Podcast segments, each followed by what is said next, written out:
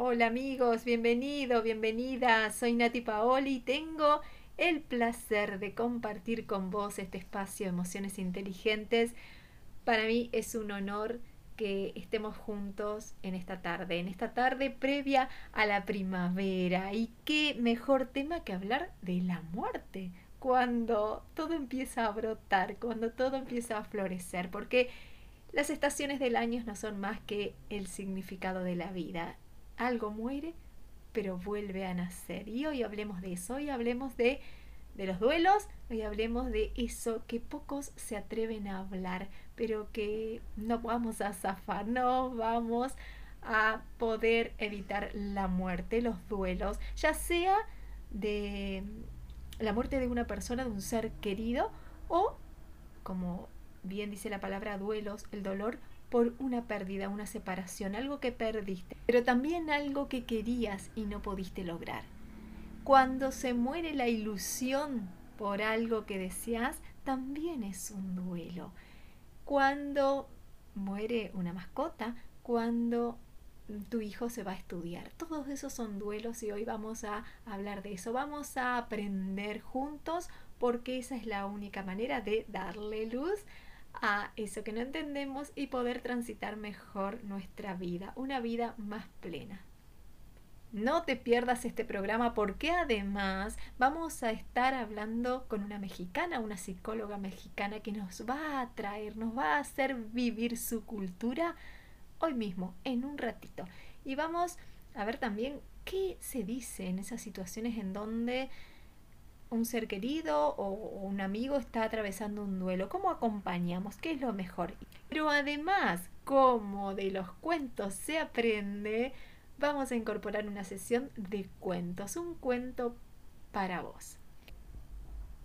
Y pensando en el tema que vamos a abordar hoy, recordé una situación que fue muy trascendental para mí, una situación que viví cuando eh, inicié mis mis prácticas, no era práctica, ya estaba trabajando como enfermera hacía apenas una semana. Y mm, en una, en una guardia de noche me encontré con una chica, una chica joven, todavía recuerdo eh, su, su, carita bella a pesar de estar muy, muy delgada, ella estaba en un rincón de, de una sala, en una sala como pabellones porque era un hospital antiguo que ahora no existe más, ya se hizo uno nuevo, era en Concepción del Uruguay, en, Entre Ríos, y ella estaba ahí en ese rincón, estaba separada de los demás por medio de un biombo y, yo fui, la asistí, la atendí y después ella, antes de que me vaya, ella me dijo, eh, quédate conmigo, dame la mano. Y bueno, hablamos un ratito y eh, no, no, recuerdo qué hablamos, pero sí siento todavía esa sensación de que fue una charla linda. Me quedé con ella, le di la mano y ella murió tomándome la mano. A los pocos minutos después de esa charla se relajó y murió. Em, y para mí fue un regalo que me dio esta persona, esta desconocida, porque nunca la había visto. Em, fue un regalo. Mm, sentí calma, sentí paz, no pensé nunca que iba a tener esa relación con la muerte, no recordaba que yo tenía un montón de situaciones en donde ya me había encontrado con la muerte, pero no la recordaba porque a veces es como esta cultura de, de no se habla de la muerte, no se habla de Bruno, lo, lo tapamos, ¿no? Tapamos y eh, no, la muerte es como que está lejos, le pasa a otro, a mí nunca. Y eso fue significativo para mí eh, quizás por cómo lo vivió ella, con la serenidad, con la paz que la vivió, a pesar de estar sola, porque no había familiares, no sé por qué, no recuerdo en este momento, pero eh, sí recuerdo esa paz que me transmitió, esa serenidad, y, y después me encontré muchas veces más con la muerte, pero esto fue un, despertar, ¿no? Porque a veces actuamos como, como que si no va a pasar, ¿no? Queremos evitar eso que es inevitable. Y yo me di cuenta de que, de que la muerte sí estuvo ahí, como te decía, muchas veces, pero quizás, quizás la negaba. Y hoy creo que sí necesitamos aprender a vivir sabiendo que la muerte es parte de la vida, ¿no? Hay algo que me enseñó eh, uno de mis mentores, Tony Robbins, que es la vida no es insoportable por lo que vivimos, sino por el significado que le damos a eso que estamos viviendo. Y como decía Víctor Frank, te pueden quitar todo, tu cuerpo, tu ropa, tus seres queridos, pero nunca te van a poder quitar la capacidad que tenés, la libertad que tenés de responder ante las circunstancias. Y eso me parece que es algo que necesitamos saber, que podemos elegir ser a pesar de las circunstancias. Y no estoy hablando de no vivir los duelos, no. Los duelos son necesarios vivirlos, trascenderlos. Nadie puede vivir tu dolor por vos, nadie puede transitar esa noche oscura del alma por vos. Pero, ¿sabes qué? Del otro lado, del otro lado, vas a encontrar la paz, como dice el libro, del otro lado del miedo están las cosas lindas. No tengas miedo de acercarte a tu noche oscura del alma, a, tu a ese dolor que es necesario. Pero es necesario para que salgas más fuertes de ahí. Una pérdida de un ser querido para una persona puede ser sumergirse en una tristeza, pero para otra también puede ser salir fortalecidos. No es necesario que aprendas algo, pero sí esto de elegir qué significado le vas a dar a eso puede cambiar tu vida. Pero para llegar a eso, claro que necesitamos esas etapas del doler, el duelo, porque doler va a doler. Te repito, los duelos no solo son por la pérdida de un ser amado, de una persona, sino también de una mascota, una, mm, una separación, un cambio de trabajo o también cuando se muere esa ilusión, algo que vos pensabas que iba a ser de determinada manera, tu jubilación por ejemplo, pero resultó que es totalmente diferente. De eso también tenemos que hacer la etapa de duelo. Se trata de vivir, de permitirte vivir ese duelo con tus tiempos, a tu ritmo, porque ese dolor es tuyo y no se puede comparar con nadie, no importa cuál sea tu duelo, es tu cien de dolor y necesitas vivirlo. Tu dolor, tu proceso, tu 100 eh, y el tiempo lo marcas vos. Eh, solo es cuestión de permitírtelo. Muchas veces creemos que es, bueno, sí, lo acepto, murió, eh, no está más, pero a veces creamos una, una, coraza, un disfraz, ¿no? El, el hecho de aceptar es no tomármelo personal.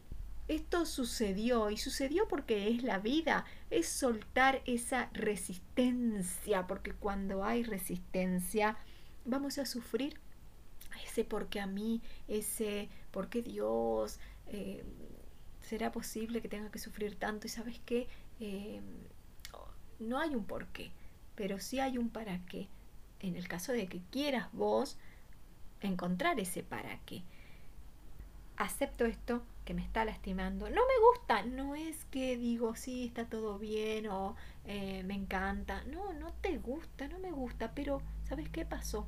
Pasó, no sé por qué, ni tengo por qué saberlo, pero lo acepto. Y eso es amor. Acepto que estoy en esta oscuridad, que tengo pensamientos que inclusive a veces son más dolorosos que la partida misma de mi ser querido. Acepto, acepto que no quiero que se mueran. Pero también acepto, acepto el reto de entender no por qué, sino para qué sucedió esto. Y este es el momento justo en donde estás resignificando. Es ese sentido que le das a la vida. El sentido es lo que eleva la calidad de tu vida. Es un arma para enfrentar eso que duele tanto. Es la mejor estrategia para volver soportable eso que duele tanto. Pero el significado no es algo que compras, no es algo que encontrás, no, el significado lo construís vos. Por eso hay tantos significados como personas, porque depende de cada historia. Yo elijo construir, elijo crear una historia y de acuerdo a la historia que yo cree en mi mente es la experiencia que voy a estar viviendo y cómo le voy a rendir honor a esa persona o a esa situación que ya no es como yo quería que sea. personalmente le rindo tributo a mi papá desde rendirle honor a su vida. Él vive a través de mí. Me permito contarles historias a mis hijos de los aprendizajes que tuve de él. Agradezco su presencia en mi vida porque estuvo ahí. Y, eso le da sentido a mi vida. ¿sí? Pero eso lo logré después de abrazar ese duelo. Claro que duele, pero aceptar, darle la cara, o sea, acá estoy y sabes qué, le busco un sentido. Porque actuar como que si no pasó nada no nos sirve, hace que sigamos en ese círculo de negatividad, pero tenés que permitirte el trascender el duelo. El primer día no vamos a estar, wow, estoy súper agradecida, no, porque eso no es aceptar. Cuando me permito esa noche oscura del alma, ese estoy enojada en este momento, no lo puedo entender, pero me permito pasar por esa emoción, registro esa emoción en mi cuerpo, recién ahí voy a poder resignificar y voy a poder sembrar esta gratitud, como yo lo hice con mi papá, agradecer que su vida la compartió conmigo. Ahí es cuando sembramos significado. Y si vos tuviste un ser querido que partió, una relación que no prosperó, una ilusión que no fue un hijo que se fue a estudiar, deseo que tengas mucha luz, mucho amor, valentía para aceptar, para enfrentar y darle propósito a esta situación. Y pensando en todo esto, vamos a escuchar música y a reencontrarnos en el próximo bloque porque tengo lindas sorpresas para vos. Continuamos en Emociones Inteligentes y en este momento, en este episodio, voy a recibir a una persona maravillosa, un ser de luz, a una gran mujer psicóloga, María Antonieta Pintos. Ella es orientadora escolar del Colegio de Bachilleres de Chiapas en México y también es docente de la maestría en educación en el Centro Mesoamericano Joaquín Miguel Gutiérrez. Espero que lo haya dicho bien y si no me lo vas a corregir, María Antonieta. Qué placer es recibirte en Emociones Inteligentes. Gracias por estar acá. Muchas gracias a ti, Paola. Pues un gusto poderte acompañar desde México a tu programa y pues desearte todo el éxito que te mereces debido a, tu capacidad de dar, a esa facilidad que tienes para contactar con los demás y poder pues acompañar a la gente que necesita de lo que tú sabes.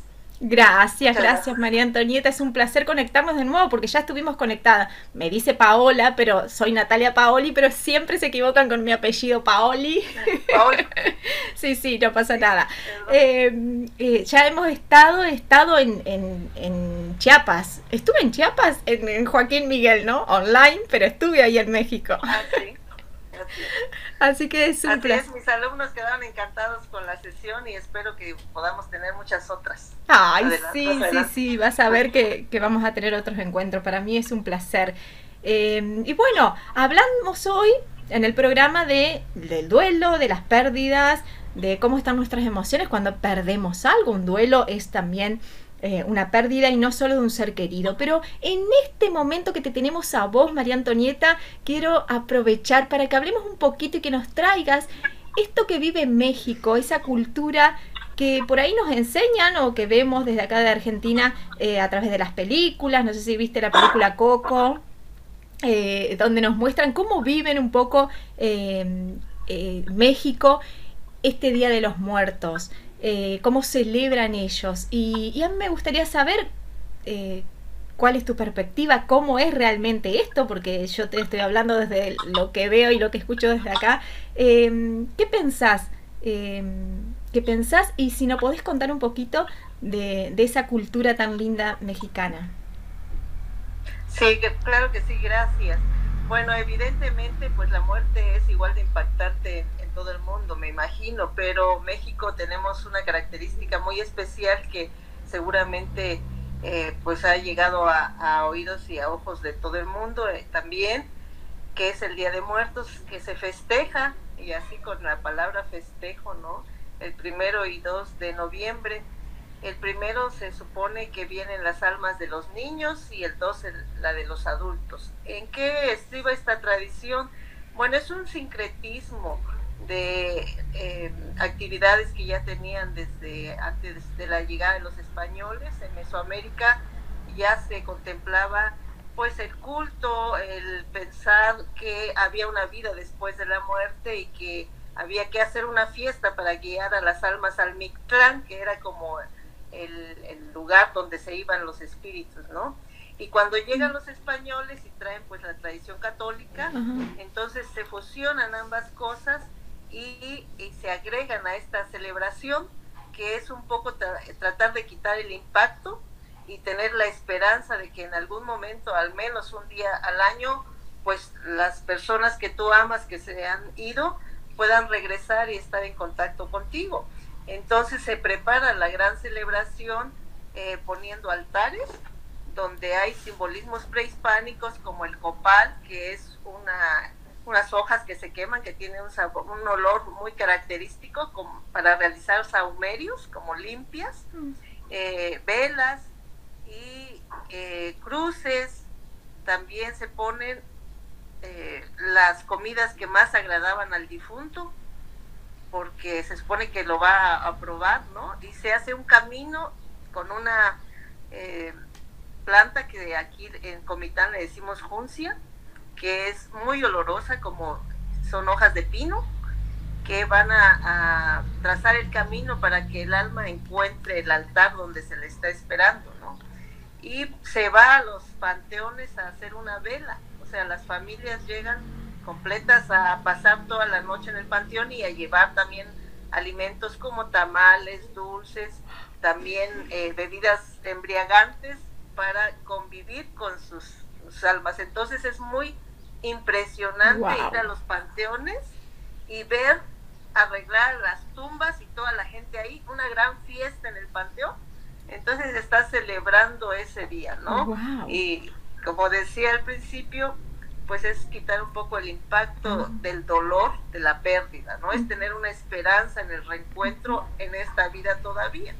El Día de Muertos ha sido declarado Patrimonio Inmaterial de la Humanidad desde el 2003 por la UNESCO, porque pues es algo muy impactante. A eso se le ha ido agregando lo que también seguramente han escuchado ustedes, de las Catrinas, que tuvimos un pintor pues muy famoso, José Guadalupe Posada, que trató de representar a la muerte eh, como una Catrina, o sea, una mujer de la alta sociedad que se burla, ¿no? Y se pasea entre el pueblo para, para eh, manifestar pues su poder de que eh, no tiene distinción también a la hora de, de llevarse a las personas, ¿no? Entonces las Catrinas pues las vemos en todo México y representadas eh, con todos los trajes típicos que tenemos y de, todas las maneras posibles. Es algo también que se ha hecho muy enfático y ahora últimamente pues han hecho desfiles en la Ciudad de México impresionantes con Catrinas y alebrijes que son algo también muy característico de nuestra cultura. Los alebrijes fueron creados por un señor que estaba enfermo, durmió y soñó esta mezcla de animales fantásticos y entonces cuando se recuperó, él las empezó a crear y bueno, ahora han hecho alebrijes monumentales que desfilan por las calles de la Ciudad de México junto con las Catrinas y que pues nos hacen alegrarnos, ¿no? De tener la posibilidad de seguir viviendo. Es como una manera de decir que somos eternos y que el ciclo de la vida se repite. Wow, wow, María Antonieta, pero nos diste un paseo por esa cultura tan bella y veo que la, en las películas no exageran.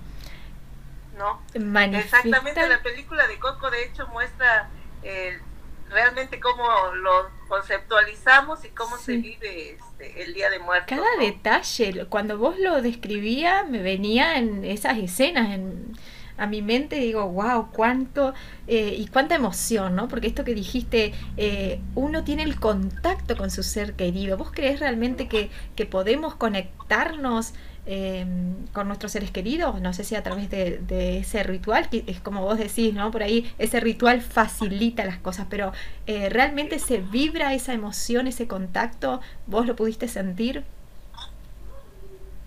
Sí, definitivamente, este, contagiosa pues la emoción, ¿no?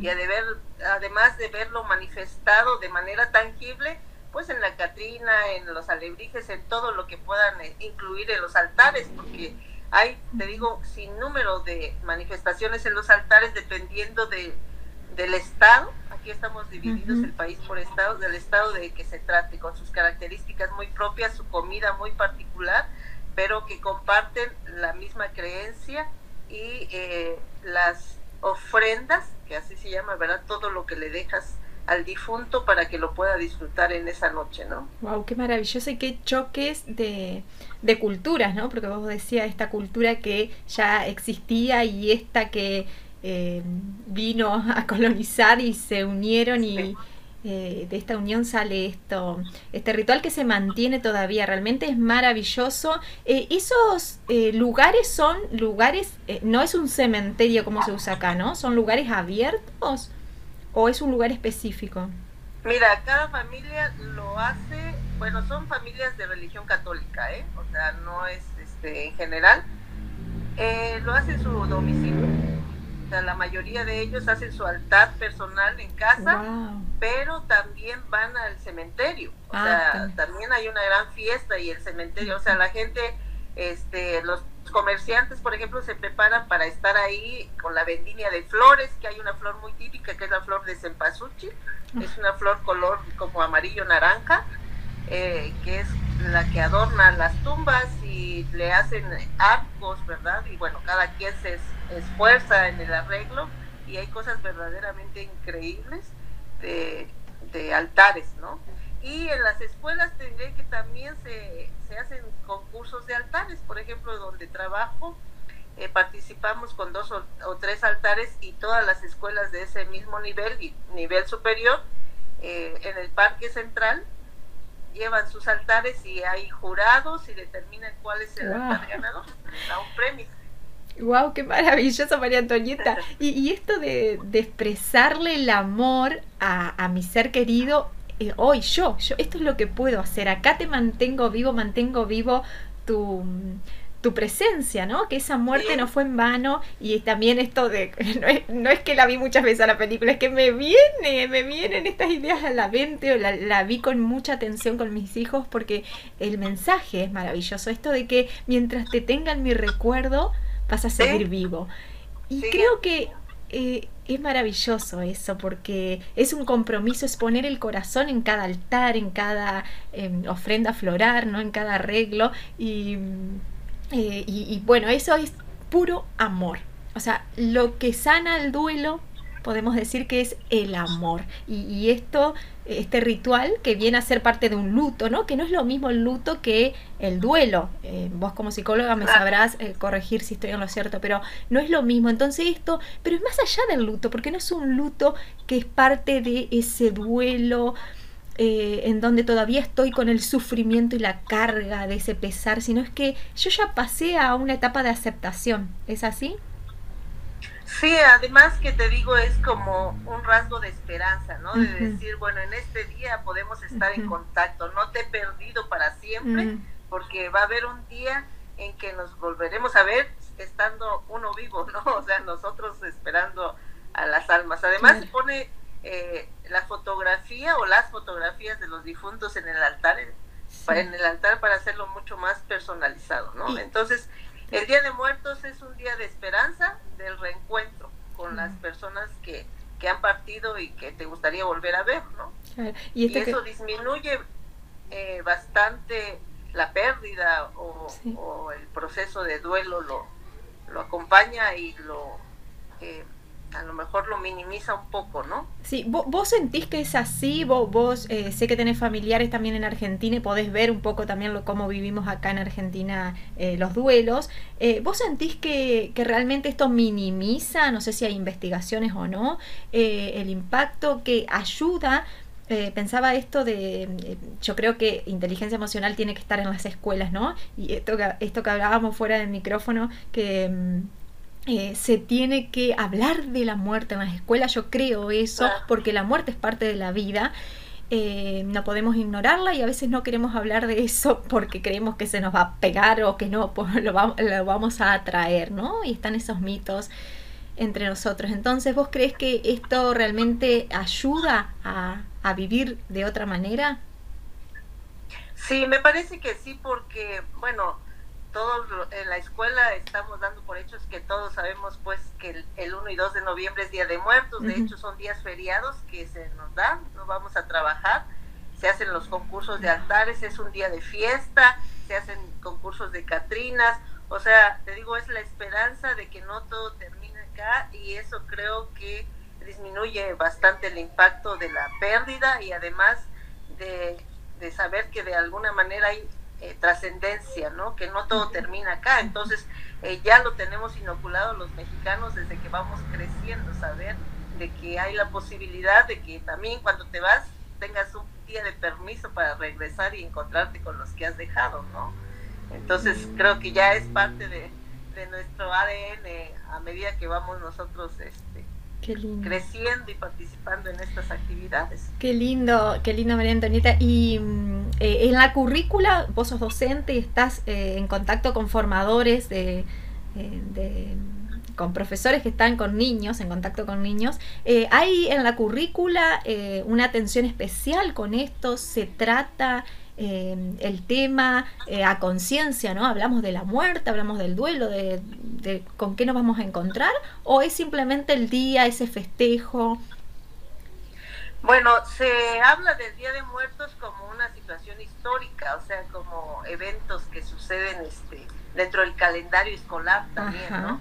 Eh, podemos profundizar un poco en el tema de la muerte, sondeando pues cuáles son los sentimientos y los temores de los alumnos en general. Entonces, sí tratamos de disminuir un poco el tabú, porque aquí también hay miedo, ¿no? Y creo que parte del Día de Muertos es conjurar, conjurar el miedo a la muerte, ¿no? O sea, tratamos de con eso abolir un poquito el temor que nos da lo desconocido y hacerlo conocido, porque te te cuentas la historia de que va, va a regresar y va a ver y va a comer lo que le gusta y va a compartir contigo, entonces ya lo haces conocido, ¿no? Y eso disminuye un poco el miedo.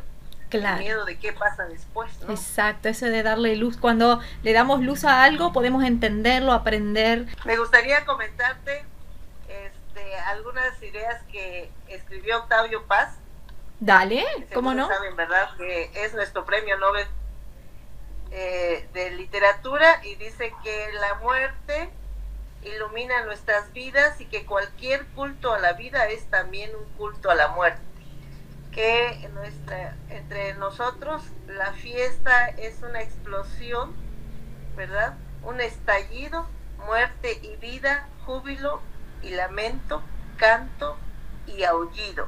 O sea, se conjuntan ambos extremos de las emociones en la manifestación de las fiestas del Día de Muertos.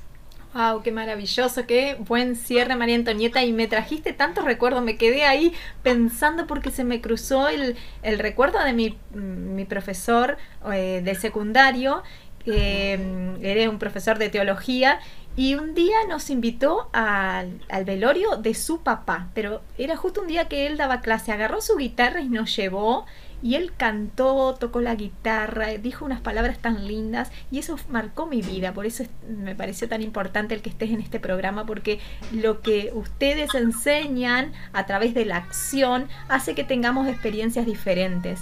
Eh, a mí me permitió eso decirle a mi papá también palabras lindas cuando murió y eso me permitió eh, celebrar de otra manera. No estaba enfocada en que no lo tenía. Claro que pasé por, por el duelo, pero eh, me enfoco en, en, que celebro su vida. Y eso eh, fue gracias a la experiencia que tuvo. Por eso es tan valioso eso que hacen ustedes los mexicanos. Así que los felicito y te agradezco mucho por tomarte el tiempo. Sé que están de fiestas patrias, así que eh, te tomaste un ratito para conectar acá. Muchas, muchas gracias.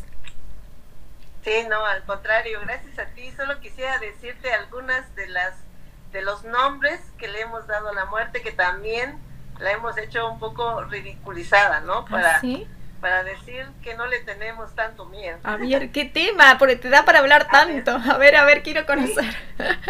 Sí, le decimos la parca, la calaca, la calavera, la pelona, la catrina y la tiznada. Pero qué nombres. Wow, wow, gracias por tu aporte, María Antonieta. Gracias, gracias, gracias. Y bueno, nos estamos encontrando en breve. Claro que sí, un placer compartir contigo y con tu público. Saludos a todos. Chao, chao. Hasta pronto. Desde que te levantaste cinco minutos después de que sonó el despertador hasta el momento en que llegas cansada y tenés que hacer la cena, pasando por las discusiones en el trabajo, los atascos en el tránsito y un montón de otras situaciones más, nuestros días tienden a ser una sucesión de pequeñas crisis y en emociones inteligentes vamos a devolverte la capacidad de sentirte segura, entusiasmada y con la suficiente claridad mental para que esos episodios diarios ni siquiera lleguen a la categoría de anécdota. Soy Nati Paoli y para mí es un placer hoy estar con vos acá en Emociones Inteligentes.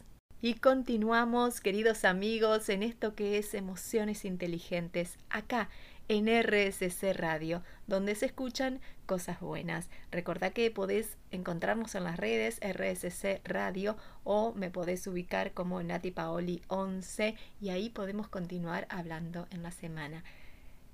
Hoy te traigo algo muy práctico porque este es el bloque de el cajoncito de herramientas en donde quiero que te lleves herramientas prácticas para que puedas usarla, para que te permita hacer la vida más fácil, vivir plenamente, como siempre digo. Y para dejarte las herramientas de hoy, he estado investigando y te traigo material de la mano de una tanatóloga. ¿Qué mejor que una tanatóloga para hablar de esto? Porque la tanatología es una ciencia que estudia y que acompaña a las personas que están viviendo un proceso de duelo. Y hoy vamos a hablar de las herramientas que están en un libro, Cómo curar un corazón roto, que es uno de los 12 libros que escribió la tanatóloga Gaby Pérez Islas. Y vamos a ver qué nos dice Gaby con respecto a qué no decir en estos casos. Primer punto es no decir ponele ganas, vamos, porque el duelo, como hablábamos en el primer bloque, es particular, lo vive cada persona como puede, con lo que tiene. Entonces, esa persona no tiene ganas de bañarse, no tiene ganas de levantarse. Y mm, si yo estoy diciéndole, dale, dale, ponele ganas, vamos, estoy no validando a esa persona, no la estoy comprendiendo, porque la persona me puede decir, pero mira, le estoy echando ganas, ¿no? ¿Ves? Eh, está viviendo su duelo y eso es lo que a veces no permitimos a un amigo, a una pareja, a, una persona que estamos acompañando. Entonces, mm, una de las recomendaciones es no decir, ponerle gana o frases trilladas, ¿no? Porque el duelo es personal. Gaby dice que cuando alguien le pregunta qué puedo decir ante esta situación de duelo, ella siempre responde con preguntas. ¿Quién es esa persona? qué perdió esa persona, cómo es la relación, cómo se llevaban, qué perdió al perderlo, porque no se trata de frases hechas, frases lindas, de recetas, sino es lo que necesita esa persona en particular. Y a veces solo esa persona necesita que la acompañes, que estés ahí en silencio, saber que, que, que podés hacerle una comida, que podés estar con esa persona nada más. Otra cosa que no deberíamos decir es Dios sabe lo que hace. Es como que esa oración, esa frase corta esa posibilidad de queja, ¿no? No, no te podés quejar, no, no, no, no, no, no te quejes porque Dios sabe lo que hace, cállate. Y justamente eso es no ponerse en el lugar del otro, ¿no? Porque no vamos a llegar a la gratitud, y esto lo deseamos hoy, no vamos a llegar a la, aceptación, a la gratitud rápido, en el segundo día. Es un proceso. Y otra cosa que no deberíamos hacer es decir algo vas a aprender de esto, algo tendrías que aprender de esto, porque ¿qué significa esto? Que si yo hubiese aprendido antes, esa persona no hubiese muerto. Es como cargar, con la, cargar a esa otra persona con la responsabilidad de, que, de lo que pasó. Entonces las cosas pasan porque pasan. No siempre es para que aprendas, pero después es tu decisión si extraes algún significado y deseas aprender algo o no. Yo creo que el respeto va desde entender que la otra persona hace lo que puede con lo que tiene y si yo estoy adquiriendo herramientas para poder expresarme mejor y acompañar mejor, soy yo la que voy a obtener el cambio. Entonces, no hay nada más amoroso que la aceptación de que la otra persona va a vivir su dolor como pueda. Y estoy acá para acompañar, simplemente acompañar. Y ahora vamos a ver unos puntos, unos tips para ver qué ¿Qué recomienda Gaby que hagamos ante los duelos? Yo creo que más que qué recomienda esto se convirtió en qué no tenemos que decir, porque es más fácil partir de ahí por ahí. Entonces, Gaby Pérez Islas, en su libro Cómo curar un corazón roto, ella habla de reglas básicas para mm, hablarle a los niños en estas situaciones. Y dice que hay tres puntos. Primero es decir la verdad, la verdad acompañada y la verdad a su nivel.